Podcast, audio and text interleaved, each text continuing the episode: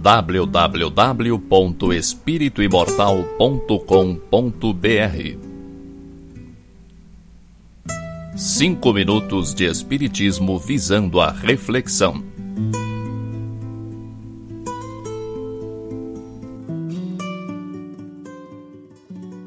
Há uns poucos assuntos que não consigo tratar pessoalmente.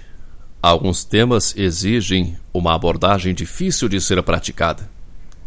Posso afirmar que sorte e azar não existem. Mas como vou dizer para uma pessoa que suas justificativas para o fracasso são desculpas esfarrapadas? Posso demonstrar com bons argumentos que nada acontece por acaso. Mas de que modo vou dizer para alguém que sua situação infeliz se deve exclusivamente à sua incompetência? Posso convencer alguém de que todo efeito tem uma causa mas com que cara diria a essa pessoa que a sua preguiça jamais a levará a lugar algum? Que sua inércia não fará nada por ela? Que o medo do desconhecido a impedirá de todo e qualquer progresso? Que a falta de ação comprometeu gravemente a sua vida?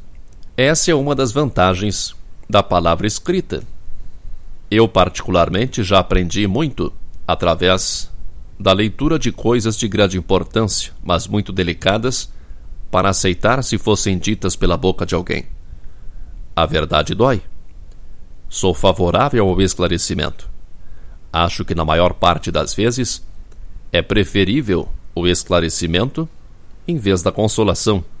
O consolo, em muitos casos, oferece apenas um alívio imediato, mas não resolve o problema.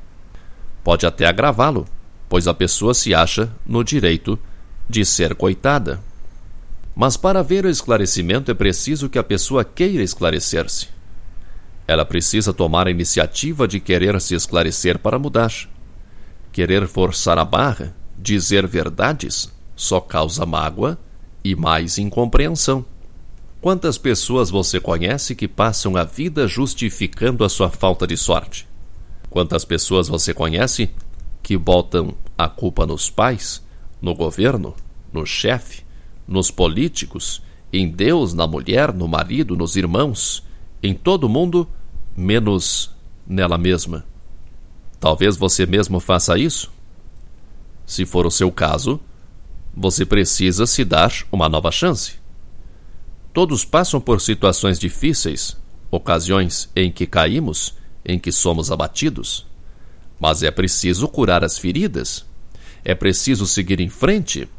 Seu amor lhe abandonou, você perdeu tudo o que tinha, você cometeu muitos erros graves, não importa. Realmente não importa.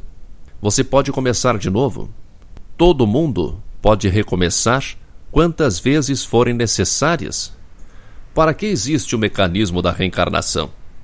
Não é para um recomeço? Não espere a próxima reencarnação. Aproveite que você já está aqui e mãos à obra. Só existe um modo de alguém estar contente consigo mesmo: através da ação. É preciso agir. Em algum momento da vida podemos perder a confiança em nós mesmos. Sem confiança, deixamos de agir. Só que quanto menos se age, mais medo da ação se desenvolve. E o único modo de perder o medo de agir é agindo. O medo precisa ser superado. É só começar a fazer o que precisa ser feito que o medo desaparece. O que causa o medo é a inação. Quanto mais você demora para agir, mais medo você sente.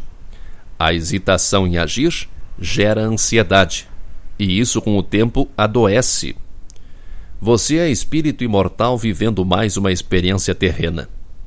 Você tem coragem de desperdiçar essa oportunidade? www.espirituimortal.com.br